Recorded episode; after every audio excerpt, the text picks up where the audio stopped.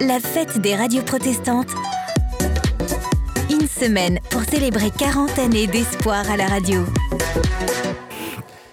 En 1921, la Tour Eiffel accueille la première station de radio 60 ans plus tard, eh bien, c'est la fameuse libération des ondes avec ces fameuses euh, radios pirates euh, qui militent. Alors, 100 ans de radio, 40 euh, ans de libération des ondes, eh bien, un, un, anniversaire, un double anniversaire qui se célèbre. Bienvenue, bienvenue dans la fête de la radio. Et ce premier rendez-vous spécial d'une série de 5 émissions et aujourd'hui, eh bien, pas mal de monde avec moi sur le plateau. Je vous les présente de suite. À ma gauche, Benjamin Borriès de la Fédération protestante de France, qui crée, euh, chargé de production de, de radio et de Tout vidéo. Bienvenue. Merci Cédric. Et c'est même un, un, grand plaisir, hein, je, je, le confesse déjà pour démarrer cette émission, de, de faire euh, ce et ces plateaux euh, ensemble. Euh, avec moi également Moïse, Moïse Gay de Radio Bonne Nouvelle de Bayonne. Oui, du Pays. Basque, de manière générale, tout ouais, à fait. Oui, je sais, mais je, je cite Bayonne. Tu vois, je, pour moi, quand, quand, je dis Bayonne, je. Tu penses au jambon. Ouais. on est d'accord. Surtout à la fête. Ouais, ouais, non, je, ça, ça, va bien, ça va bien avec la, la fête de la vrai, radio. C'est vrai. Donc Moïse, merci, merci, le, le, gros joker pour, pour ce plateau. Et notre invité du jour s'appelle Joël Atia. Bonjour Joël Atia. Tu as gagné quelque chose, c'est le bon nom. Ouais. voilà. Et du coup, ensemble, effectivement, on va passer une heure, une heure de temps. Et aujourd'hui, on va tout particulièrement parler de, de, la radio. Forcément, ça sera notre thématique hein, sur ces cinq jours, mais aussi, et pour le coup, euh, bien anniversaire oblige, euh, de, la, de la genèse et de l'histoire qui se cache derrière tout ça. Benjamin. Alors déjà, ben, deux mots sur, sur notre invité, Joël Atia. Vous êtes pasteur de l'église protestante évangélique de la Louvière en Belgique, conseiller spirituel pour les entrepreneurs et dirigeants chrétiens et conseiller en éthique médicale. Vous avez 58 ans. Merci beaucoup d'être avec nous. Avec beaucoup de joie, en tout cas. Voilà, on va discuter ensemble donc de, de cette passionnante histoire de la radio et puis plus particulièrement euh, de votre histoire avec les, les radios pirates. Et puis, il faut le dire quand même d'emblée, vous êtes le fondateur de Radio Arc-en-Ciel qui nous accueille euh, sur, euh, sur ce beau plateau vidéo. Merci à Radio Arc-en-Ciel aussi, on peut le dire. merci. Et, et merci d'être avec nous. Alors du coup, et ça va être euh, une petite pratique un petit peu sympathique qu'on va, va se, se, proposer de faire euh, sur les, différents plateaux euh, qu'on qu va créer pour vous, eh bien, vu que différentes radios protestantes s'associent pour, pour créer ces programmes, eh bien, on avait l'envie de commencer eh bien, ces, ces, plateaux, ces émissions, avec une, une, citation biblique, un petit extrait de, de la Bible, qui pourra peut-être aussi un petit peu donner la, couleur et le ton euh, des, euh, des, échanges et, du sujet du, du jour. Euh, Moïse, c'est toi qui as préparé ça. Tout à fait. Et puis, euh, pour commencer, euh, je voulais faire une petite exception en, en changeant un peu le texte euh, biblique pour l'adapter à, à, ce plateau, en tout cas une histoire que, que je pense on aura l'occasion de, de, revenir. Donc, c'est tiré de Ésaïe, au chapitre 40, verset 9. Il est dit « Monte sur une haute montagne, Joël, pour publier la bonne nouvelle. Élève avec force ta voix. » Athias pour publier la bonne nouvelle. Alors, est-ce que ça, ça, vous rappelle un peu quelque chose, euh, oui. ce verset un peu reformulé? Il a été piraté aussi, le verset. Euh, oui, oui non, non, c'est vrai que c'est un verset qui c'est un beau verset d'abord, hein, qui, qui, reste d'actualité. Ça va tout à fait avec le, un autre verset que j'avais eu justement au début de, de, lorsque je suis devenu chrétien, et c'était briller comme des flambeaux dans le monde, portant la parole, hein, dans Philippiens. Et donc, je crois que c'est vraiment important de ne jamais oublier notre vocation aux uns et aux autres. Elle est différente dans l'application, mais elle est toujours euh, identique dans notre euh, point de départ. Donc, euh, nous, ça a été la radio, vous aussi, hein, puisqu'on est là. Euh, mais il y en a d'autres, c'est d'autres moyens. L'important, c'est de toujours diffuser ce que nous avons reçu. Et ça va, il y a une sorte de... La souffler ses bougies, il y a une émotion, il y a quelque chose Ou est-ce que finalement, 40 ans, mais oui, ça aurait pu être autre chose, c'est pas grave? Oui, surtout, c'est je trouve que c'est plein de joie, de reconnaissance. Ça, c'est une chose qui est importante, et de, la fidélité de Dieu. Et puis aussi la joie de voir que d'autres personnes ont pris le relais. Euh, je suis plus impliqué à 100% dans, dans, tout ce qui est radio, mais je suis content que d'autres aient pris le relais et qu'il y a encore d'autres médias aujourd'hui. On a d'autres réseaux sociaux. Et je crois que c'est important d'être présent en tant que chrétien sur ces réseaux parce que nous devrions toujours être en avance dans tout ce, que, dans tout ce qui se passe et dans toute la diffusion qu'on peut faire de l'évangile. Alors on va prendre la, la DeLorean, hein, le fameux retour vers le voilà. futur. On va, on va voyager 40 ans en arrière, découvrir le, ces fameuses radios pirates, ce travail qui avait été mené par vous, Joël Atia. Voilà, Benjamin Borriès vous interroge juste après ça. La fête des radios protestantes. Une semaine pour célébrer 40 années d'espoir à la radio. Alors Joël Atia, j'aimerais commencer par euh, une première question un petit peu générale.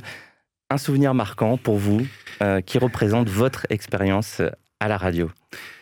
Alors, si je puis bien, je vais en faire deux, mais très courts, comme ça, ça tiendra dans le temps. Le premier, c'est un de mes amis euh, au lycée qui vient me voir et dit Joël, tu aimes la musique? Oui. Tu as des choses à dire? Oui. Mardi soir, tu viens, on fait de la radio. Aussi simple que ça. Aussi simple que ça. Et la conséquence, c'est mardi, sac à dos, euh, une vingtaine d'albums euh, dans le sac à dos, 33 tours. Ouais. Et je me retrouve euh, sous un toit.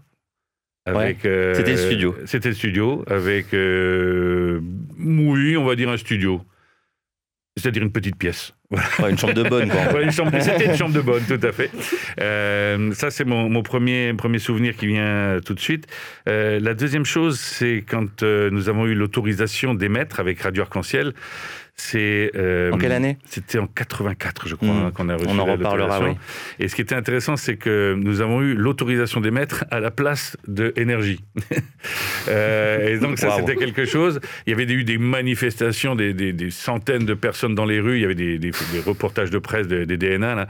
Et puis euh, nous, on était là, petite radio associative. on désirait juste émettre et dire ce que nous avions à, à dire. Et on a eu l'autorisation. Et Alors Ah, ça, c'est incroyable quand Voilà. même. hein, euh, Radio Arc-en-Ciel qui a grillé la priorité Ah, ça, à- à, Énergie quand même, qui est, qui est une des plus grosses radios encore aujourd'hui. ouais, Euh, c'était, assez drôle, quoi. On sent l'âme de pirate d'ailleurs. hein. On tu lui demandes une anecdote, il, il en donne deux. Oui, c'est ça. c'est ça. On, on- on- on sent que, que, que les règles vont pas être respectées euh, et que l'ambiance va être joyeuse. Mais et ça tombe bien, c'est ça la radio, c'est ça la fête de la radio, c'est ça les radios associatives. Euh, bon, il y a une question quand même à poser hein, pour, pour commencer sur ce plateau historique. Euh, c'est euh, bah, quand est-ce que quand est-ce que la première fois euh, une radio, une onde a été, euh, a été envoyée en France? Alors, c'était il y a à peu près une centaine d'années, hein, sauf erreur, euh, et avec euh, des personnes qui voulaient passer de la musique et qui voulaient passer quelque chose, qui voulaient transmettre quelque chose, ça. et au plus grand nombre, parce que jusqu'à présent, on faisait des petites diffusions sur, euh, sur un public restreint ou choisi. Et là, c'est un coup, tout le monde pouvait pratiquement euh, avoir cela euh, dans les bars, dans les restaurants, euh, ça se diffusait. Et je crois que c'était c'était quelque chose d'important. Mais surtout à l'heure d'aujourd'hui où on peut plus aller au restaurant, Tout eh à bien, fait. on peut l'avoir chez soi. Quoi, voilà. Tout à fait. Donc la première diffusion radio en France, c'était le 24 décembre 1921. Un émetteur placé euh, sur la Tour Eiffel. Une demi-heure de programme. C'était la révolution à l'époque. Bien sûr, il n'y avait quasiment pas de récepteur, hein, puisque Mhm. la radio, c'est un enjeu d'émettre, mais c'est aussi de, de recevoir. Donc il y a toute l'histoire des récepteurs qui est, qui est importante. Et dans cette demi-heure de programme, donc, vous l'aviez un petit peu évoqué, hein, ça, ça a suivi toute l'histoire de la radio. Euh, météo, revue de presse euh, et un petit air de violon. Et c- c- ça, dès le début, c'est encore une recette qui marche? Oui, euh, je crois que c'est ce, dont- ce dont on a besoin, c'est-à-dire une information de proximité, une inf- information générale et un petit peu de plaisir. La musique, c'était là pour le plaisir, parce que le reste, c'était plutôt sec. hein. Et les premières émissions qui ont eu lieu par la suite, c'était plutôt sec, on va dire. hein. Du coup, vous passiez euh, aussi euh, du violon euh, dans vos premières radios Alors, jouer du violon, c'est son alors, truc, hein. J'ai j'ai une anecdote. Un jour, quelqu'un nous a demandé de passer un morceau de Claude François. Moi, j'avais la longueur des cheveux adaptée au type de musique que j'écoutais et je lui ai passé du euh, Rolling Stone.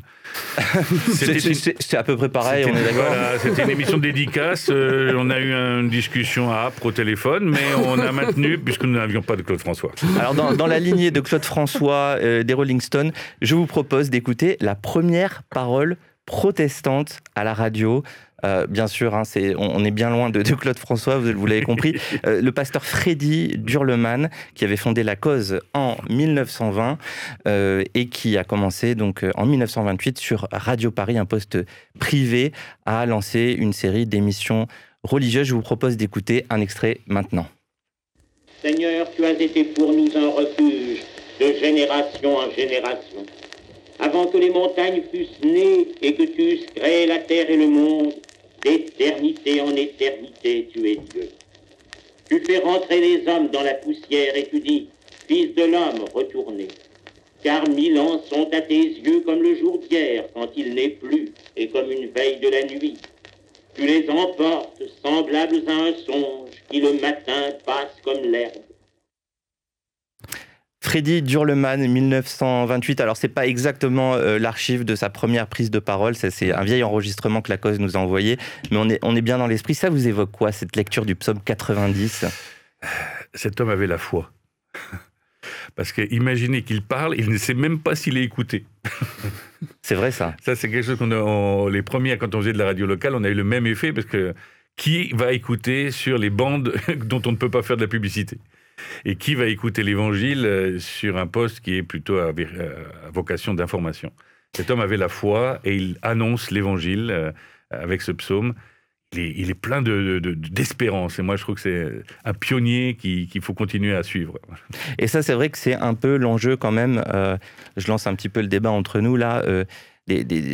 cette toute première partie hein, des radios dans l'entre-deux-guerres, 1921 1939, euh, euh, la, veille de la, Seconde Guerre mondiale, euh, il n'y a pas beaucoup de radios. on ne sait pas exactement qui écoute. mais il y a plein, plein d'expériences. Je ne sais pas ce que ça vous évoque, cette période un petit peu, mais c'était. on tâtonnait. Il y avait peut-être des gens qui ne croyaient pas, des gens qui.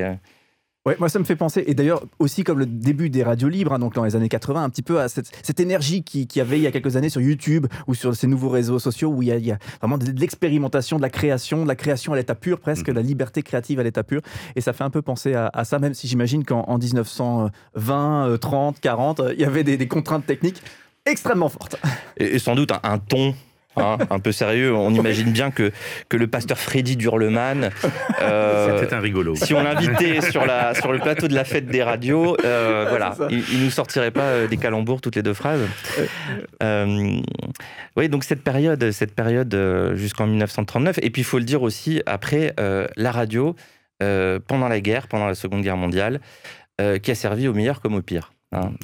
on a très vite compris l'intérêt euh, de, pouvoir parler à, une masse de personnes. Et du coup, on arrive à la fin de la guerre en 1945, et là, le général de Gaulle dit maintenant, c'est fini, monopole d'État. Et là, on commence déjà presque l'histoire des radios libres, j'ai envie de dire, parce que les radios libres, elles font ce, ce nid sur ce fameux monopole d'État qui, qui au début était vécu comme une reprise de pouvoir, justement pour lutter contre des, influences potentiellement négatives, euh, et qui a été vers la fin vécu plutôt comme un contrôle excessif du gouvernement. Tout à fait. Il y a, quelque chose d'intéressant, c'est que en étant monopole d'État, à la fois, ça permet de trier ce qui se passe à l'antenne, positivement, mais aussi négativement. Euh, tous ceux qui étaient dans les expressions minoritaires se trouvent privés d'expression ou en tout cas censuré, euh, à moindre, puisque aujourd'hui, nous, on fait un, fait un direct, mais à l'époque, les directs étaient très rares. Donc, euh, on pouvait couper, on pouvait censurer, on pouvait éliminer. Et c'est vrai que les chrétiens n'avaient pas forcément euh, beaucoup de place sur ces antennes-là. En tout cas, sur les antennes francophones. Hein. Alors justement, là, je vous sens euh, passionné d'histoire. On est chaud là. Oui, ouais, c'est bien parce que euh, Jean-Luc Gadreau, qui est pasteur et également spécialiste des médias de la radio, eh bien, nous fait un petit récap de, l'histoire des radios protestantes notamment. Donc on part de 1928, hein, le fameux extrait qu'on écoutait tout à l'heure aussi, et on, on va jusqu'à nos jours avec Jean-Luc Gadreau. La fête des radios protestantes une semaine pour célébrer 40 années d'espoir à la radio. Jean-Luc Gadreau, bonjour. Bonjour Benjamin. Alors, les religions, les protestants et la radio, c'est une vieille histoire? Oh oui, on touche là quasiment même à la jeunesse de son histoire. Les religions ont en fait accompagné les débuts de la radio, tentant de s'insérer ainsi dans l'espace public de manière très précoce. Les émissions religieuses font ainsi partie des plus anciennes émissions de radio sur les ondes publiques et ont accompagné les transformations techniques et technologiques de ce service public. Elles ont même été au début de la radio une forme de terrain d'expérimentation dans l'utilisation des innovations radiophoniques et les protestants ne sont pas en reste sur la question. Alors justement, à partir de quand peut-on entendre un protestant à la radio? Alors dès 1928, carrément, le pasteur Freddy Durleman lance son émission La Cause, série de conférences religieuses diffusées chaque jeudi pendant 30 minutes. Et Paris PTT diffuse également dès 1929 six conférences de carême qui ont été initiées par le pasteur Marc Bugner chaque dimanche à 16h. Des conférences qui avaient vu le jour l'année précédente dans sa paroisse de l'Annonciation à Paris. C'est en 1963 que le service protestant va rejoindre France Culture, qui vient euh, tout juste de naître. L'émission étant ainsi étroitement liée à l'histoire même du service public radiophonique. Le service protestant, qui sera réalisé, il faut le souligner, à partir de cet instant par la Fédération protestante de France, et qui, à ce moment-là, se présente sous la forme d'un culte diffusé en direct depuis l'oratoire du Louvre. Alors, un culte dans un premier temps, est-ce qu'il euh, y aura des évolutions euh, par rapport à ce, premier produit qui est le culte? Cette émission protestante sur France Culture s'est présentée pour la plupart du temps ensuite sous la forme d'une courte discussion et d'une prédication radiophonique avec différents pasteurs issus des unions d'églises protestantes rattachées à la FPF chaque semaine. Une formule qui a naturellement évolué aussi par l'élargissement des sensibilités spirituelles des intervenants. Et puis, euh, depuis 2017, une réflexion est lancée plus en profondeur sur la formule à proposer, avec euh, aussi l'objectif de permettre euh, d'accroître le public de l'émission et de le diversifier. Une conformité en quelque sorte aussi avec la couleur de France Culture, et puis l'évolution forte dans la manière d'écouter la radio aujourd'hui, avec cette émergence notamment des podcasts. Cette évolution est d'ailleurs en train encore de se concrétiser avec la mise en place d'un nouveau format qui est programmé pour septembre de cette année. On peut sans doute voir là dans cette évolution de cette émission comment la prise en compte des mutations du paysage des croyants et de la société peut conduire à des renouvellements aussi de stratégies de communication de la part des églises. La fête de la radio Un programme créé par la plateforme des radios protestantes. Voilà, donc euh, effectivement, Jean-Luc Gadreau qui nous proposait l'histoire de la parole euh, protestante euh, sur les ondes nationales, hein, notamment, puisque cette parole protestante s'exprime aussi sur des radios associatives. Et justement, on en parle avec notre invité du jour, il s'appelle Joël Atia, et Benjamin Boriès l'interroge pour nous. Alors, en retour de ce sujet, Joël Atia, de Jean-Luc Gadreau, les protestants, les autres religions, on le voit, ont une place sur le service public. C'est une chance pour la société? Oui, c'est une opportunité pour qu'ils puissent entendre d'autres sons de cloche, si je peux me permettre, en parlant de cloche, hein, d'église. euh, et je crois que c'est important de pouvoir avoir ce, non seulement pour les protestants, euh, pour nous en tout cas, quand on parle de notre expression, d'être présent pour pouvoir dire ce que nous avons à dire, mais c'est aussi important de pouvoir euh, montrer que nous sommes insérés dans le tissu social et le tissu associatif. On n'est pas à part. La religion, la foi n'est pas quelque chose qui est séparé euh, de l'ensemble des mmh. informations. Nous faisons partie des informations à diffuser. Oui. D'ailleurs, c'est quelque chose parfois qui peut être mal vécu en France, hein, cette mixité euh, entre société, monde laïque et ce gros mot de laïcité. Mmh. mais ce que vous dites, en fait, c'est que quand même, euh, ça nous apporte de, s'ouvrir aux autres, de se mélanger, d'entendre une autre parole. Tout à fait. En fait, ce n'est pas seulement diffuser, mais c'est aussi écouter. Parce qu'entre deux émissions, il faut écouter les retours. Et il y en a. Donc, euh, je crois que c'est important de, se rendre compte que la radio, c'est pas seulement un diffuseur, euh, c'est aussi un récepteur. Et nos émissions doivent évoluer au fur et à mesure, non pas dans le contenu, mais dans la forme. Euh, par rapport à ce qu'on nous demande. D'ailleurs, c'est ce que nous sommes, des réformés. Nous gardons le fond, mais nous changeons la forme. Et d'ailleurs, euh, Jean-Luc Gadron parle à la fin, il évoque les évolutions donc de ce service protestant, de cette présence euh, de la Fédération protestante de France pour, pour les protestants en France, hein, sur France Culture. Au début, c'était un, culte en direct à l'oratoire du Louvre, très très solennel, très très réformé d'ailleurs. Puis après, un culte en studio avec une diversité. Et maintenant, donc cette, cette nouvelle formule, un peu plus entretien, un peu plus radio finalement. C'est important de se renouveler. Oui, oui, et puis je pense que le support lui-même nous pousse à nous renouveler. Euh, d'abord, euh, les premières émissions étaient longues. il fallait tenir le coup. Hein. Mais comme il n'y avait que ça, et qu'il n'y avait pas d'autre chose, pas la télévision, hein, je vous rappelle, toutes ces choses-là, ben, les gens restaient à côté de la radio, comme ils allaient à l'église, entre guillemets. Et puis, euh, d'un autre côté, ça a aussi dynamisé un autre domaine euh, de la vie chrétienne, c'est qu'il fallait support, les supports devaient changer également pour la radio. On a diffusé de plus en plus de musique. Il a fallu euh, eh adapter la, musique. La technique aussi, hein, en constante évolution. Hein. Tout à fait. Le fond et la forme. Ce qui fait que si avant on avait surtout du chant de chorale ou du, classique, on va évoluer du violon. Euh, on va évoluer vers des musiques jusqu'à dans les années 80 diffusées grâce à des réseaux comme Sephora ou euh, voilà, euh, d'autres supports, d'autres musiques, et alors euh, acquérir un autre public parce que la musique était aussi un support intéressant pour la radio. Sur, la question de la, de la forme et de, l'évolution constante, technique, mais aussi de, de, comment parler avec des émissions qui se renouvellent, qui sont un peu dans l'air du temps, j'aimerais bien vous entendre, vous qui êtes responsable, donc Cédric de, Radio Arc-en-Ciel et, et, Moïse de Radio Bonne Nouvelle à Bayonne. Bah, il est certain que euh, aujourd'hui encore, on pourrait se dire euh, ça a changé il y a 40 ans au moment de, ces fameuses radios pirates. Euh, il y a 40 ans, on a, mis quelque chose en, place et depuis, ça tient comme ça.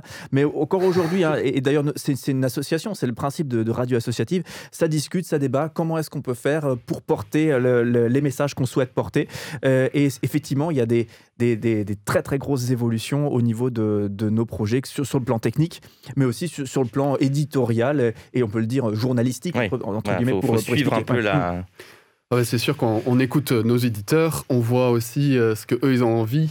Mais moi j'avais une question, euh, peut-être pour vous Joël, Euh, est-ce que l'apparition de, de toutes ces radios libres associatives qui n'avaient pas donc les codes des radios nationales, qui étaient quand même très encadrées, très recadrées, a fait aussi évoluer finalement toute la radio? Pas juste les radios libres, mais aussi les radios nationales se sont adaptées à, Ah oui, à la nouvelle manière de faire. Tout à fait. Très rapidement, d'ailleurs, les, les grands réseaux euh, européens, euh, RTL, ont créé leur propre formule proche des radios locales, euh, avec euh, beaucoup de musique et des interventions beaucoup plus courtes. Dire les choses en peu de mots. Donc ça, ça a fait évoluer beaucoup les radios qui avaient des, grands, des, des grandes plages de discussion. Et on va évoluer vers des flashs, des formules euh, en trois minutes, des, Mm. des choses comme Le ça. très très court. Voilà, le très très court, euh, ou, ou- ou voir le, le local, ça aussi c'est important. Ah Euh, oui. Avant on avait beaucoup d'informations nationales Oui. et très peu de locales, il fallait ouais. chercher ça euh, sur des périphériques. Maintenant, on cherche à faire du lien, on cherche Et voilà. les circuits courts, on cherche. Et- Mais justement, parlons-en. Euh, par- parlons de finalement l'histoire de, de la fondation de, de Radio Arc-en-Ciel et, et l'histoire aussi de votre aventure euh, radiophonique. Comment ça a commencé? Comment vous vous êtes dit, allez, je vais faire une radio?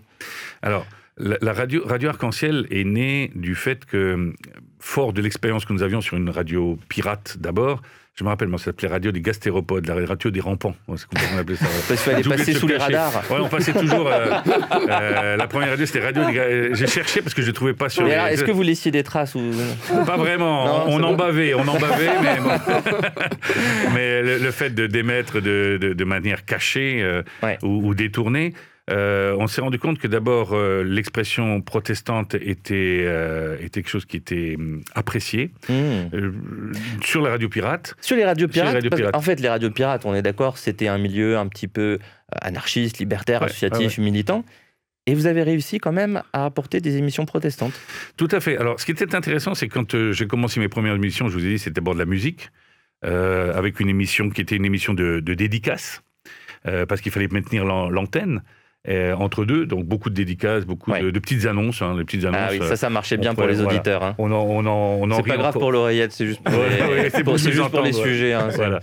Euh, mais ce qui est intéressant, c'est que, euh, fort de cette expérience-là, euh, je me suis dit, mais qu'est-ce qu'on pourrait rapporter de plus? Et c'était des radios associatives qui donnaient la parole aux, aux minorités. Aux minorités, Alors, ouais, pour ça. la petite histoire, le jeudi, nous faisions notre émission euh, chrétienne euh, protestante qui s'appelait Réflexion, Mhm. euh, juste après une émission qui était faite par des musulmans. Et le samedi matin, nous avions des émissions euh, de, sauf à 9h, autour de 9h, 9h à 10h, comme ça, et juste après, les émissions gays. Ah oui. Euh, et on s'entendait très bien, je veux dire, dans le sens que la pluralité de l'expression, c'était aussi le respect. Ouais. Euh, Ouais. On pouvait ne pas être d'accord les uns avec Ouais. les autres, mais c'est pas grave puisque c'est l'expression. On laisse aux gens le choix de- Mhm. d'écouter, de ne pas écouter. En radio, c'est facile, hein, vous coupez le ton. Voilà. Et vous Ouais. ne savez même pas si vous parlez dans le vide.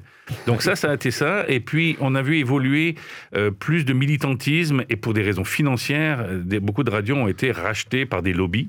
Eh oui. Euh, et nous, on s'est dit peut-être qu'un jour, notre expression, parce qu'on a vu d'abord l'expression des autres diminuer, euh, risque de diminuer. Et donc... euh, De là est née l'idée de se dire on va faire un fait. truc à nous. Voilà. Mais l'idée, c'était c'était pas que de faire euh, du protestant, en fait. Ah non, hein. non, c'était de faire une radio associative avec des programmes de cuisine, de la musique, du rock, pas que de la musique chrétienne. Euh, et ça, c'était vraiment. que de la musique euh, chrétienne. euh, ah oui, oui, Mais oh là vous, là. vous êtes un, rebelle, Joël Atia.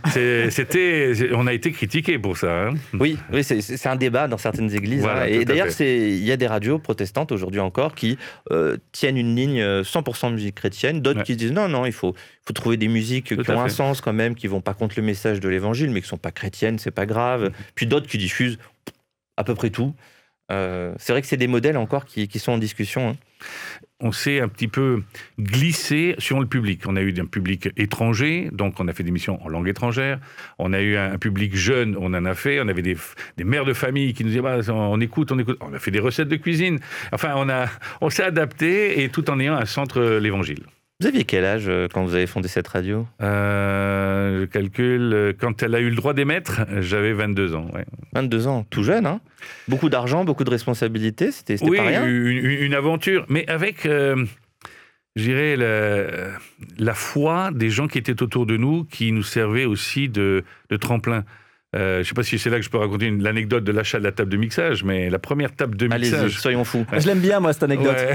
la première table de mixage qu'on a achetée, moi j'avais- j'ai toujours pensé qu'il fallait acheter quelque chose pour du long terme.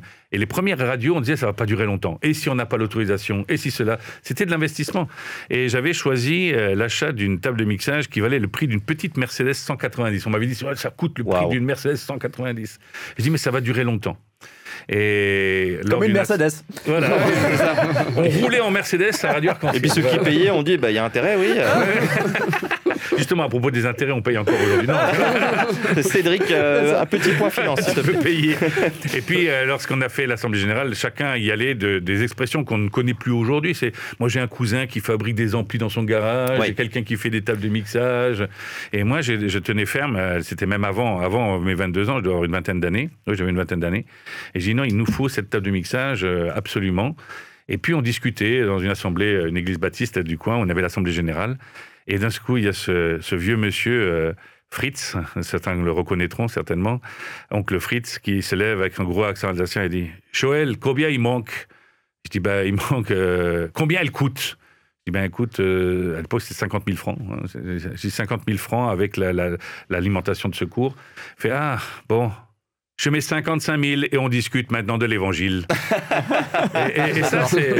Excellent, excellent. C'est- Et ce monsieur qui s'en va, qui fait son chèque et qui revient dix minutes après et dit Joël, j'ai oublié de payer la cotisation. Waouh. Il dit non, il y a le don et il y a la cotisation, Joël. Faut Et c'est pas pareil. Ouais, non, c'est pas pareil. Et ça, c'est des, des personnes comme ça qui, qui me disaient même qu'ils n'allaient pas écouter parce que c'est pas du tout leur style de Ouais, musique. hein. ouais. Mais il dit, mais Joël, il faut annoncer l'évangile. Et je pense que si ça, c'est notre objectif en premier, le reste vient après. C'est vrai qu'il faut pas oublier qu'il y avait les pionniers comme vous, mais il y avait aussi ceux qui y croyaient et ceux qui fait. vous ont soutenu. Ça, Ah c'est oui, et ça, ça, heureusement. c'est important. Et d'ailleurs, des pionniers, euh, il y en a d'autres. hein. Il y a une célèbre. euh, Exactement. Ouais. Radio Évangile, que vous connaissez euh, peut-être, eh bien, euh, justement, on va un petit peu voyager au, au gré de, de son histoire et, et entendre, euh, et entendre pardon, euh, Jean-Michel Salzman euh, qui nous raconte justement l'histoire de Radio Évangile. La fête des radios protestantes. Une semaine pour célébrer 40 années d'espoir à la radio. Suite à la vision de deux hommes d'atteindre les Français avec le message de l'Évangile, Radio Évangile est créée en 1961 à Strasbourg. L'ancien directeur de l'association, Charles Guillot, nous parle du tout début. Transworld Radio mettait les émetteurs à disposition à Monte-Carlo. Radio Évangile diffusait sa première émission sur onde courte. C'était le premier maillon d'une longue chaîne.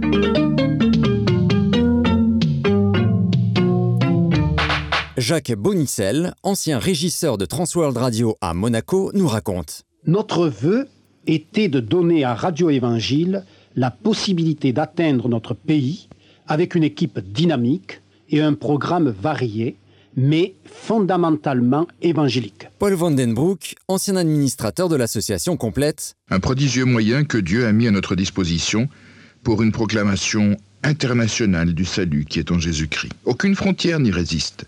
Quelle passionnante aventure. Utilisant plusieurs émetteurs dans le monde, Radio Évangile atteint rapidement l'outre-mer et l'Afrique. Les courriers arrivent de 40 pays différents. Mais à partir de 1981, le travail de Radio Évangile va s'étendre. On retrouve Charles Guillot. Il y a donc eu l'arrivée des radios locales privées avec toutes les possibilités d'annonce de l'Évangile dans tellement d'endroits de notre pays. Il ne fallait pas manquer l'occasion de collaborer avec ces associations décidées à transmettre par des émetteurs régionaux le message du Christ. Studio 2 sera notre service de production et le moyen d'aider ceux qui se sont lancés dans ce travail. Radio Évangile sera présente pendant des années sur les fréquences de RMC, de RF Mainflingen ou sur les satellites, puis de 2006 à 2011 via la web radio éclaircie. La suite, c'est le président actuel de l'association, Didier Roca, qui nous la raconte. Il y a un peu plus de dix ans, Alors que RMC avait supprimé les émissions de Radio Évangile de ses antennes, nous nous trouvions soudain sans avenir. Plus de projets et un déficit financier abyssal avait conduit l'Assemblée générale à demander la dissolution de l'association. C'est alors que nous avons pris conscience que nous avions un vrai trésor en notre possession.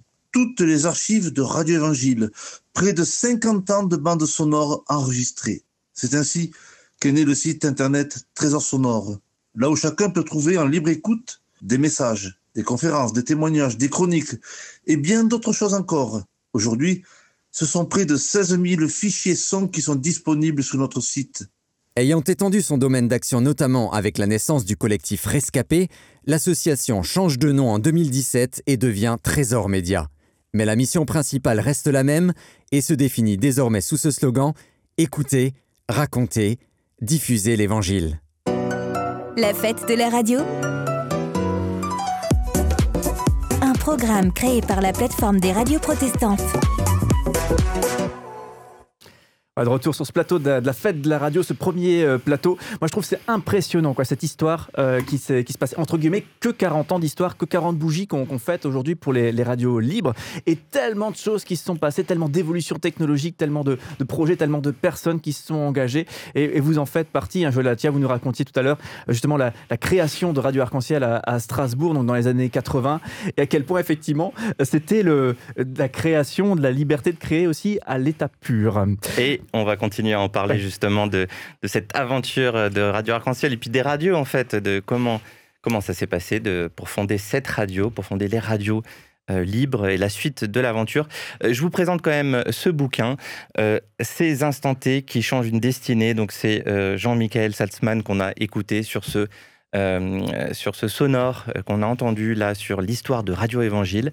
Euh, et ça, c'est l'histoire un petit peu de, de, rescaper cette aventure un peu parallèle de Radio Évangile, mais c'est un livre qui vient de sortir. Voilà, aux éditions Viens et Vois.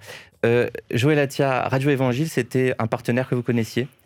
Alors oui, on a eu la chance à Strasbourg d'avoir eu Radio Évangile, mais j'étais tout petit et je dois avouer que je n'écoutais pas. Euh, en tout cas, les émissions à 4 heures du matin, là je dormais. Hein, C'est bien. c'était plutôt bénéfique.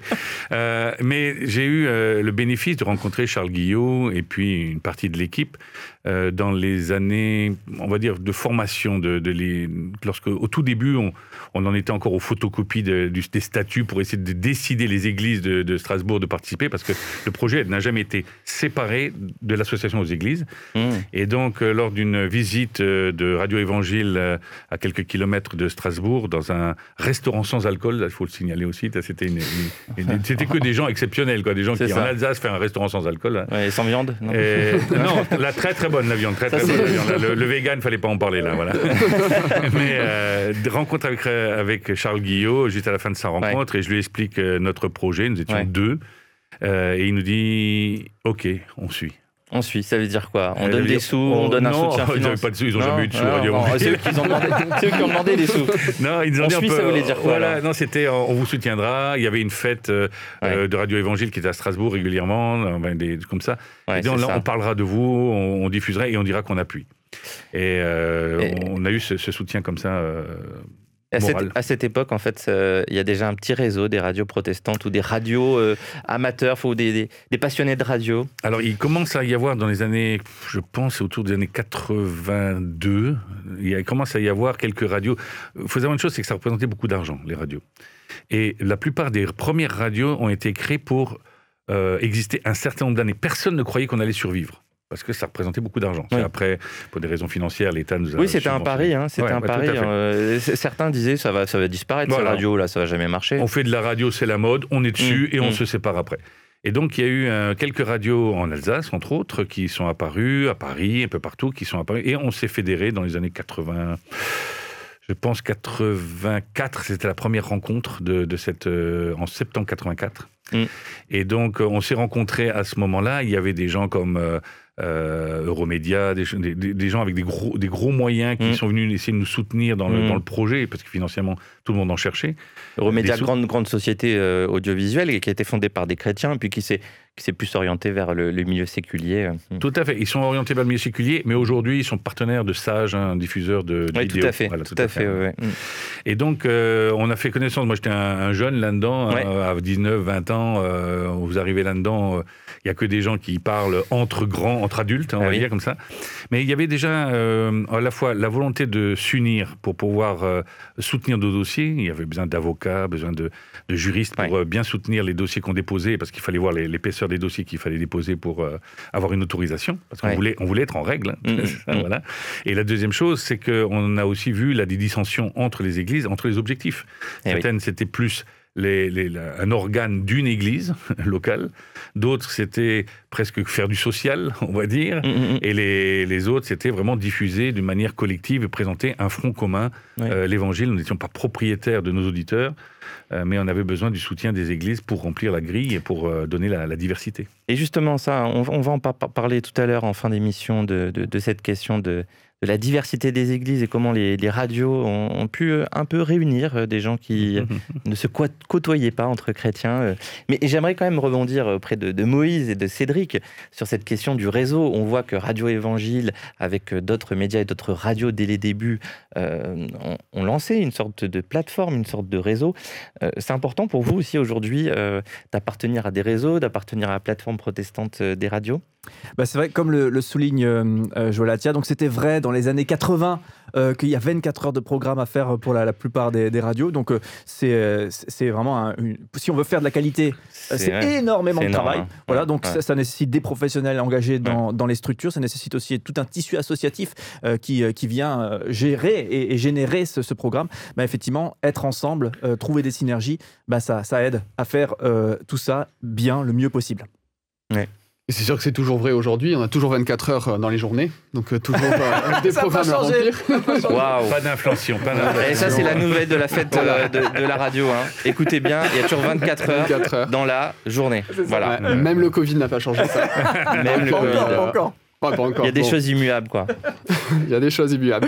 Mais sinon, bah, on serait pas là aujourd'hui non plus. Ça serait dur, fêter tout seul, c'est jamais très marrant. c'est on est quand même bien content aujourd'hui de pouvoir se retrouver pour, pour fêter ensemble. Bah on est au moins réseau. Euh.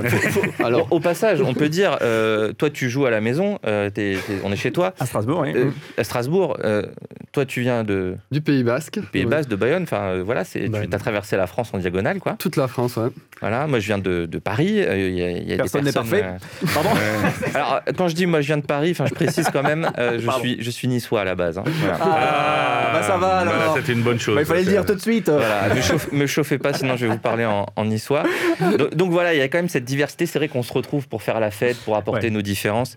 Euh, et c'est vrai que c'est important parce que Cédric tout seul dans son studio, la fête des radios. Ça aurait été moins festif. Hein. un tout petit peu moins. Même c'est de grande qualité. Hein, voilà, et du coup, alors je vous propose d'enchaîner puisque le temps passe, euh, il n'y a que 24 heures, hein, n'est-ce pas? Et nous, on a une, émission qui dure une heure.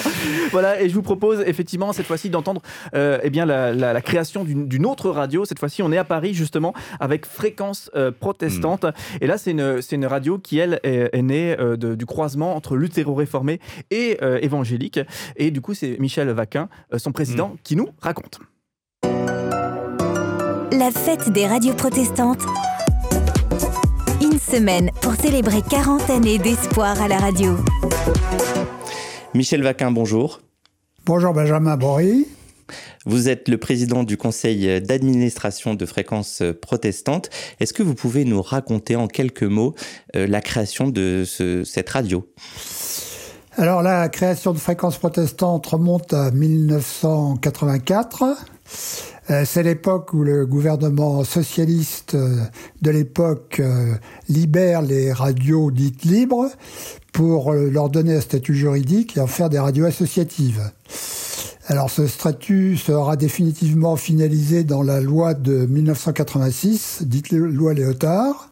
Alors là, vous nous avez parlé euh, du côté fréquence, et si on parlait maintenant du côté euh, protestante, euh, quel était le projet au niveau de la parole protestante sur la radio, et quelles étaient les églises impliquées? Alors, je, viens maintenant au côté protestant, puis pour vous dire que la radio a été créée par des pasteurs de la fédération protestante. Donc, d'entrée de jeu, c'était un projet fédératif. Avec donc des réformés, des luthériens et des baptistes.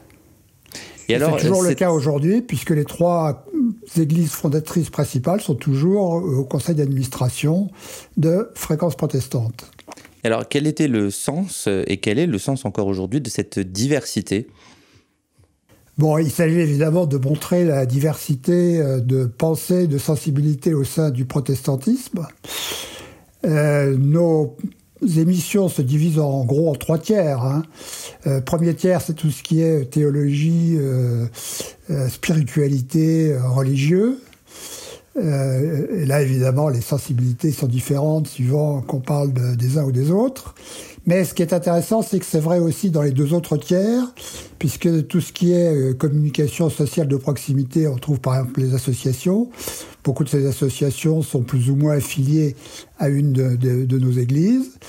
Et même dans les aspects culturels, que ce soit la musique, euh, les expositions, on trouve là aussi des sensibilités différentes. Par exemple, on a des évangéliques qui, bien qu'ils ne soient pas membres fondateurs de la radio, viennent.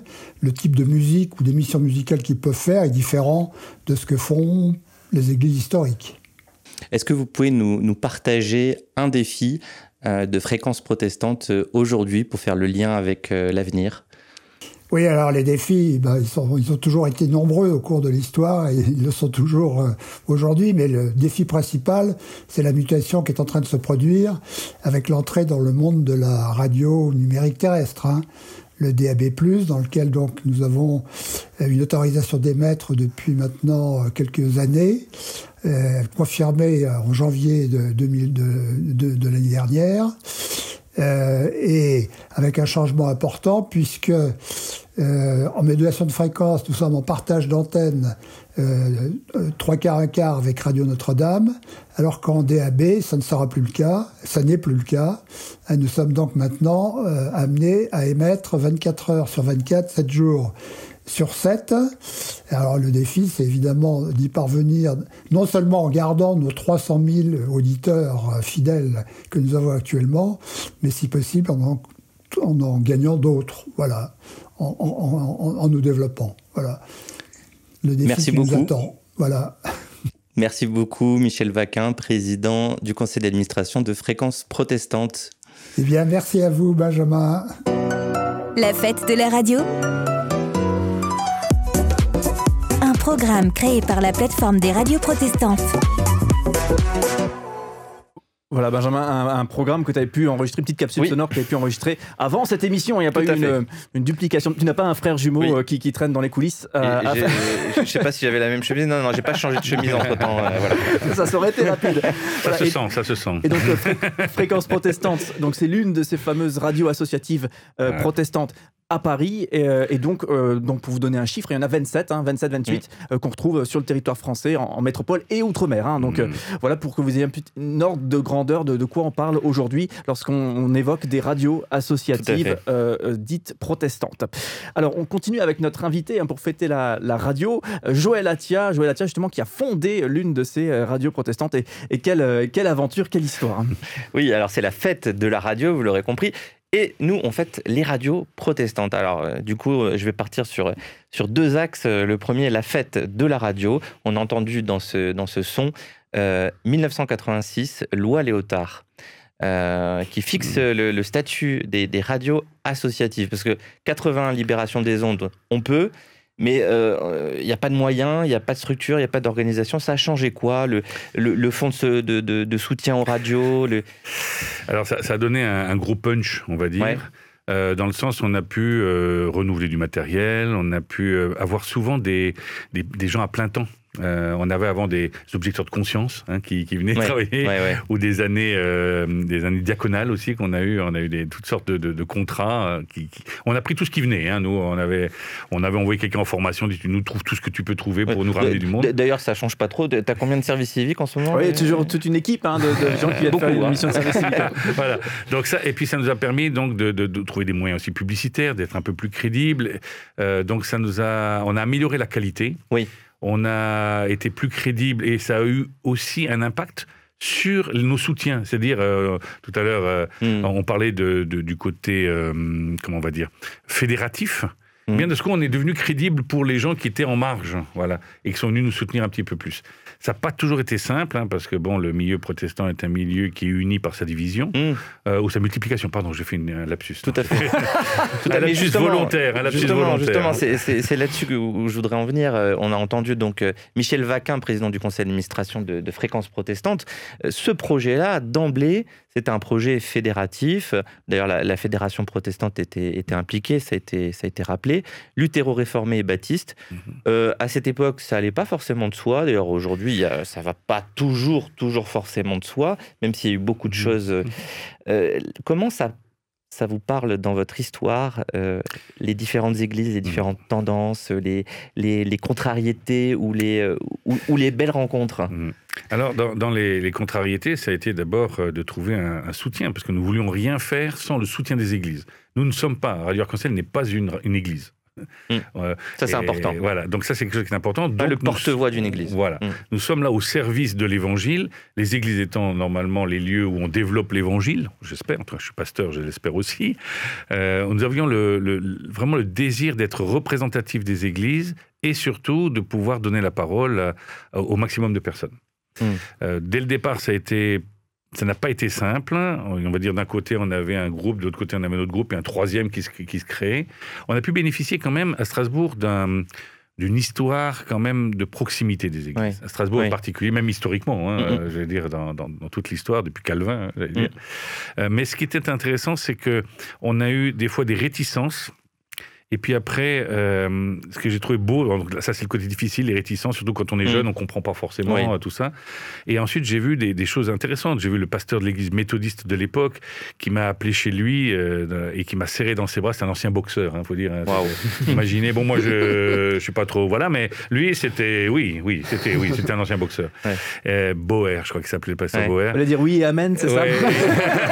Oui, amen. surtout que, imaginez, vous arrivez chez lui directement dans son, là où il habite parce qu'il y avait de la résistance à la base de la part de pasteur. Oui, il y, avait, il y, avait, de la résistance et puis il m'a serré dans ses bras. Il me dit Joël, je te demande pardon, j'avais peur de perdre des ouailles. Ah ouais, en, fait, en, les envoyant à la radio voilà, pour donner un coup comme ça. Et donc il m'a dit non seulement je je, soutiens, je vais en parler, mais je te donne un responsable. Et comme euh, c'était amusant, il m'a donné le nom d'un responsable euh, local qui était mon correspondant, et c'était mon ancien instituteur. Ah, ouais, et donc, c'était une joie de le retrouver. Il dit, je suis content de voir comment l'évangile évolue, et en parlant même si j'avais les cheveux très longs à l'époque, et lui très très courts. et puis, il y avait aussi quelqu'un qui avait aussi des idées très courtes, entre guillemets. Euh, j'ai eu affaire à au pasteur de l'église de Pentecôte à l'époque, mhm. euh, pasteur Hébert, qui au début était très réticent. Mhm. Et puis, euh, lorsque je lui ai dit, mais tu sais, voilà ce qu'on va faire, je lui ai expliqué le projet. Il y a eu des personnes dans ton église qui essaient de participer. Il me dit, écoute, je vais prier. Et quand il est revenu, écoute, on participe, on rentre dedans. Ouais, Et tout ça. Ça, c'est des petites victoires. Voilà, ça, c'est hein. des victoires. C'est pour ça que je parle moins des, difficultés, parce qu'en fait, euh, les difficultés, elles sont aussi financières. Hein. Au début, je me rappelle, tout mon argent de poche passait dans les photocopies. Ça ne sert à rien de photocopie. Mais s'il n'y a pas de statut, on peut pas, on peut pas, on peut rien déposer. Et puis quand même, c'était aussi euh, un, lieu où les, où les protestants euh, se rencontraient, euh, chacun dans son église, ils ne se côtoyaient pas beaucoup, et puis là, ils se croisaient dans les studios de la radio. Alors, vous vous doutez que, par exemple, un des points d'accroche, c'était l'évangile, mais un des points de difficulté, c'était l'expression de l'évangile. Oui, quel évangile? Le mien, le tien, celui de Pierre, de Paul? J'ai dû arbitrer des, des, choses qui étaient assez incroyables. deux responsables d'émissions différentes, enfin, un a accusé l'autre d'avoir passé de la musique satanique. Eh Est-ce que vous avez encore ces, ces, débats aujourd'hui? Est-ce que vous, vous croisez aussi les églises dans vos radios euh? Oui, oui, oui c'est toujours, euh, c'est toujours le cas aujourd'hui. Euh, je pense que, je ne sais pas si c'est lié peut-être aux nouveaux moyens de communication, d'expression, je crois que les, gens se connaissent quand même beaucoup mieux, se comprennent quand même beaucoup mieux. Et du coup, il y a, y, a, y a, moins de, y a moins de surprises ou de mauvaises surprises ou de, ou de, de, de, positionnement qui, qui ignoreraient complètement la, la position de, l'autre mais, euh, mais on, a, on, a, toujours des gens qui nous appellent en, nous disant qu'on a passé de la musique euh, satanique, peut-être pas satanique, mais très mondaine, euh, mm. avec comment des chrétiens peuvent. Et alors comment tu réagis, Moïse, dans ce cas-là? Ben, on leur dit, bah, écoutez, la radio, elle est faite pour tout le monde. Elle n'est pas mm. juste faite pour les chrétiens, en mm. fait. Donc, l'idée, c'est pas juste de faire un culte, comme peut-être on faisait autrefois, mais l'idée c'est d'apporter aussi une diversité qui font que les non-chrétiens peuvent se sentir à l'aise. Et je pense que c'était un peu ce que vous avez au début. On est en fait, on est plus sur l'auditeur qui va nous écouter que de satisfaire des théologiens qui euh, Parler à tout le monde, hein.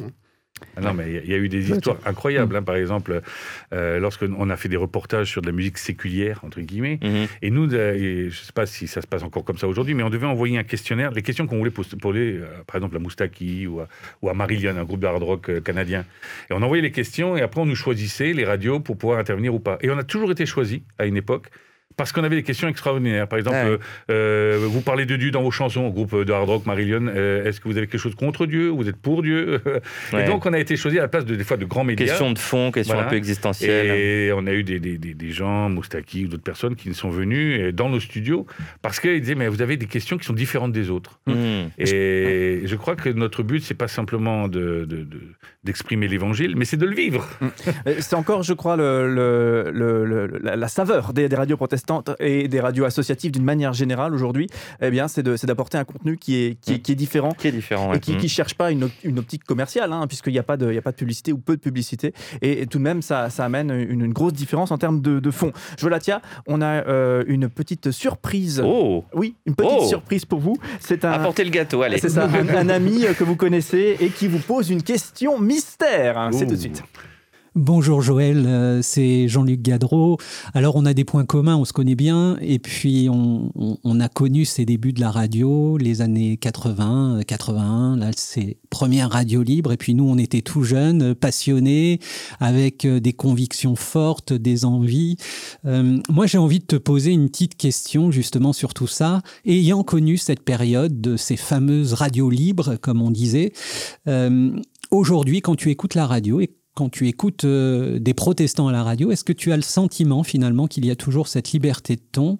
Est-ce qu'on est capable aujourd'hui de dire les mêmes choses? Euh, C'est quoi ton sentiment sur euh, le protestantisme à la radio aujourd'hui en 2021 un ami qui aime bien poser des questions pièges, hein, Joël oui, D'habitude, je lui pose des questions pièges, c'est son tour, chacun son tour. Alors, Jean-Luc, pour te répondre en, quelques mots, je trouve qu'aujourd'hui, à la fois, on est moins incisif mhm. qu'à une époque. Euh, peut-être parce qu'on ne savait pas quel, combien de temps on avait devant nous. Donc, euh, quand tu as peu de temps, tu dis les choses plus rapidement, tu les étales pas. Donc, peut-être de ce côté-là, quand j'écoute euh, certains émetteurs, je trouve qu'on est assez on va dire, on est devenu plus, plus formaté, consensuel des fois, voilà. Euh, d'un autre côté, je suis très content parce qu'on s'est adapté assez rapidement. Il y a les réseaux qui se sont formés, euh, les différents réseaux auxquels vous appartenez. Euh, ou avec lesquels vous, participez. Et je crois que c'est important d'avoir vu, de voir ça, ça c'est positif pour moi. Le côté un peu plus des fois consensuel, peut-être plus généraliste. On a un peu dilué des fois l'évangile. je peux le comprendre hein, d'un point de vue technique, tout ça. Mais n'oublions pas que on ne sait pas combien de temps les gens vont entendre la radio, entendre nos émissions. Donc, euh, savoir dire les choses en peu de mots, euh, on a dû l'apprendre, continuons à le faire, euh, mais disons les choses. Quoi, voilà. Et votre réaction du coup aussi euh, sur la liberté, ça vous fait pas rêver cette période des radios libres où on pouvait un peu tout dire, on, lançait le truc et c'était parti? Oui, moi, je, moi ça me fait un petit peu rêver euh, ce côté pionnier, ce côté euh, on, marchait complètement sur, sur un, terrain où il n'y avait pas de traces de pas. On était sur la Lune, hein, Neil Armstrong sur la Lune et on, créait les premières empreintes, un peu comme ces, ces youtubeurs qui ont défriché YouTube. là, c'est peut-être plus notre génération qui, qui avons connu ça. Et, et, voilà, donc c'est vrai que ça, c'est c'est passionnant. Et aujourd'hui, c'est vrai que la radio, tout est très structuré, tout est très en mmh. place. Mmh. Il y a moins cette, cette notion, mais, mais, il y a quand même un espace de liberté extraordinaire pour mmh. créer à la radio. Oui, il y a une grande liberté. Après, c'est vrai qu'il y a ce cadre. Il y a, je me rappelle, à plein de, réunions de fédérations où ils, où ils, nous disent voilà, la radio, c'est comme ça, il faut faire ça, il faut passer la météo, il faut passer ceci. Et c'est vrai que des fois, on a tellement de recettes euh, déjà faites qu'on a du mal à, y mettre notre grain de sel. Pas de météo aujourd'hui, c'est bon, c'est décidé. il fait beau, c'est vrai, c'est vrai, Non, mais c'est vrai que parfois, on entend des, dogmes comme ça. Ah la radio, ça doit être comme ça, comme ça, comme ça. Aujourd'hui, les gens, ils veulent écouter ça, ça et ça. Alors pour la météo, euh, nous, euh, on, au à Bayonne, il fait toujours beau. On ah, que du beau temps. C'est pas ça, parce qu'entre la mer et la montagne, en fait, ah aucune météo ne sait quelle est la météo. Donc ah moi, je fais un programme météo sans regarder la météo. Euh, et, ça marche. Ça marche. C'est ça qui est fou, c'est que des fois ça marche mieux que la Énorme. météo. On doit mouiller. Mais bon, il faut, il faut habiter au Pays Basque. Tu, tu, fais un petit peu des, directs dans ta radio, Moïse? Alors pas énormément. Pas énormément, ouais. C'est vrai que je pense que et c'est un peu ça aussi que qui nous manque euh, vu qu'on a énormément de matériel derrière nous, on a des ordinateurs, on a énormément de, de moyens pour diffuser et aussi pour euh, éviter euh, d'avoir être toujours sur l'antenne, Mm, mm. des fois ça nous piège un peu. Eh oui. et, euh, et du coup, ben, dans notre radio, on a perdu l'habitude du direct, on est en train de la regagner, mais euh, c'est pas forcément évident. Et vu qu'on peut faire autrement, on n'apprend pas aussi vite que je pense Joël a, a pu apprendre euh, dans les années 80. Il y avait quelque chose avec la magie du direct, Joël? Oui, tout- oui, oui. Et puis, il y avait quelque chose d'intéressant, c'est qu'on ne savait, bon, bien sûr, pas qui nous écoutait. Euh, déjà, en Radio Pirate, on ne savait pas qui nous écoutait. On avait quelques retours. Mais en tout cas, on savait qu'on parlait à des gens qui ne connaissaient pas le message qu'on annonçait. Et c'était intéressant, comme je vous disais tout à l'heure, quand on était sur Radio Bienvenue, euh, avant qu'on soit qu'on ait notre émetteur propre, euh, j'ai eu des, des invités, parce que j'avais, on avait deux émissions, une émission le dimanche, le samedi matin qui s'appelait Écoute Matin, et une émission qui s'appelait Réflexion. Donc j'étais pas tout seul, hein, il y a des, j'allais dire des adultes, oui c'est ça, hein, mot pour moi. Eh il, y oui, avait, hein. il y avait des gens plus vieux que moi, euh, voilà, qui, ont l'âge, qui avaient l'âge que j'ai maintenant pratiquement, et qui me- qui m'encadraient, qui, qui venaient compléter les émissions, parce qu'on pouvait pas faire tout, toute l'émission, même si le jeudi c'était pratiquement, on n'était que deux à le faire, mais le samedi matin, on était plusieurs. Mais euh, j'ai eu le représentant de la de, de- de- de l'Angleterre qui est venu. J'ai eu un, boucher. J'ai eu euh, un, un secrétaire d'État qui est venu, qui venait discuter euh, sur un émetteur qui avait peu de chances d'être écouté par beaucoup de chrétiens, on va dire comme ça. Et après, ça discutait, euh, quand c'était euh, d'obédience plutôt, euh, obédience homosexuelle, ben, on discutait ensemble, c'était passionné et passionnant, euh, parce qu'on devait réapprendre à connaître l'autre et vice-versa. Quand ça a été avec les gens plutôt écolos, ben, on donnait notre avis. euh, Voilà. Et il y avait Tout le monde est accepté, par contre, le débat était clair. Quoi. Chacun voilà, disait ce qu'il pensait. hein. Tout à fait. Et donc, Mm. on a ce, ce côté direct, ce côté spontané. Alors, bon, quand on Un, un réécoute peu grain de sel parfois? Oui, oui, oh, même Ah oui. euh, grain, de, grain de sable. C'est pas même. ça qu'on- C'est- c'est grain pas de ça- sel pour donner du goût, mais grain de sable pour. euh, C'est c'est pas ça qu'on a perdu un peu, Cédric Ouais, moi je suis Euh, totalement ouais. euh, d'accord avec ça, mais ça, je pense que ça, ça dépasse le- les radios aujourd'hui. Oui. Euh, Ouais. C'est mon avis tout à fait personnel, hein, Mm. où j'ai l'impression effectivement que le, le fait de, de- de faire attention à, à- à ce qu'on dit, à ne pas blesser les autres, c'est très bien, il il faut le faire, mais des fois ça, ça vient tuer le débat, et, ou ça réduit le débat à des punchlines, à des punchlines, à des successions de punchlines, et, et vas-y, que tu as dit ça, comment a-t-il osé dire ça sans se pencher, penser, pencher pardon, sur, sur le fond, le Ouais. fond des choses. En fait, et ça, ça manque cruellement. C'est soit euh, pas du tout, soit trop. quoi. Oui, oui, oui. Ouais, c'est ça. Donc moi je trouve ça, ouais, c'est c'est un peu aseptisé euh, Ouais, aujourd'hui. Nos débats, d'une manière générale, c'est un, petit peu Mm. mon sentiment. Eh bien, merci euh, euh, Joël. On n'est pas encore au bout, mais on est au bout dans, dans deux petites minutes. Euh, Est-ce qu'on on est, au, on est au bout de nos questions? En tout cas, on a fait le tour. On est au bout, Mm. on est au bout. Je pense qu'on a bien, bien fait le tour euh, Ouais. de, de la question. Une hein. belle histoire, en tout cas, en fait, on le rappelle, hein, les, les 40 ans euh, de la libération des ondes. Oui. C'était il y a 40 ans, effectivement, où le monopole d'État a cessé et que ces fameuses radios pirates hein, qui œuvraient à l'époque, ont, des mobilettes qui pouvaient émettre, des, des immeubles avec des antennes installées par, par des associations ou des, simplement des groupes de personnes qui émettaient, qui émettaient, qui Ouais. proposaient un programme. Ça, c'était la, la joyeuse aventure des radios pirates.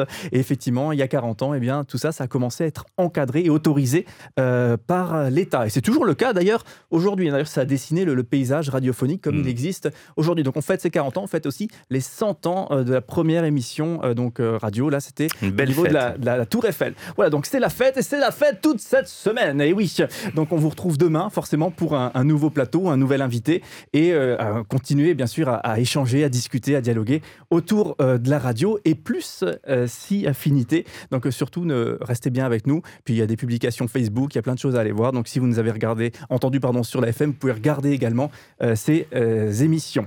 Euh, Joël Atia, un, grand, grand merci. Pour, pour conclure, j'aimerais, citer cette, cet euh, petit exemple que vous avez donné. En 1984, il fallait acheter une table de mixage. Internet n'existait pas. Euh, le, et qu'est-ce qu'il a fallu faire? Il a fallu écrire des courriers en Italie pour euh, se procurer Ah cette, oui. euh, cette- alors, Ah, Ah, allons-y pour écrire les courriers, allons-y pour traduire, allons-y. Donc c'est juste pour se un, un instant, un instant pour se Ouais. remettre dans les baskets d'une personne il y a Ouais. 40 ans qui crée une radio. Voilà, Internet n'existe pas. Ouais. Il faut, il faut, faut constituer son matériel. Il n'y a pas de fabricant local. Ça n'existe Ouais. pas à la radio à l'époque non, non. pour, Ouais. pour tout le monde, pour Monsieur Chez, tout le monde. chez les Italiens, oui, mais pas Ouais. chez nous, non. Et donc il faut, il faut s'improviser. C'était l'esprit des brouilles, hein, Ouais. quand même. C'est ça. On peut le dire. Voilà, merci beaucoup en tout cas Joël Atia pour euh, cette expérience, une partie de cette expérience qui nous a été euh, livrée aujourd'hui pour euh, ce plateau de la fête de la radio, cette émission spéciale.